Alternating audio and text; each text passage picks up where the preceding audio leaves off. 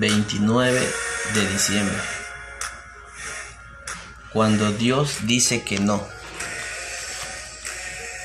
Cuando ingresé al servicio militar a los 18 años, como sucede con todos los jóvenes de Singapur, oré desesperadamente para que me asignaran un destino fácil, tal vez como empleado o chofer.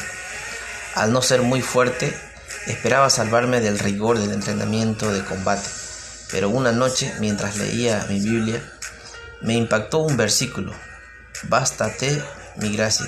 Segunda de Corintios 12, 9.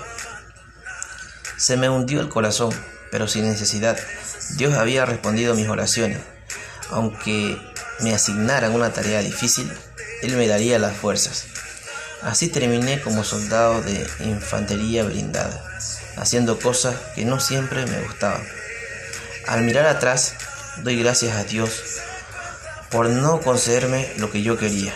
El entrenamiento y la experiencia me fortalecieron física y mentalmente y me dieron confianza al volverme adulto.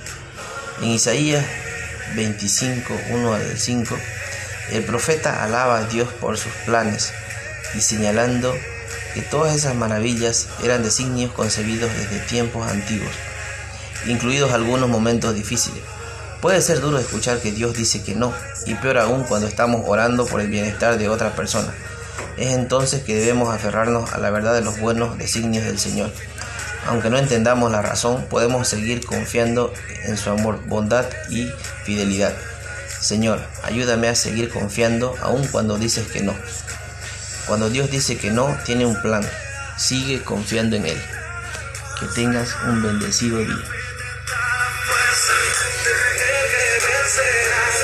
Ahora siento la avanzada y del pasado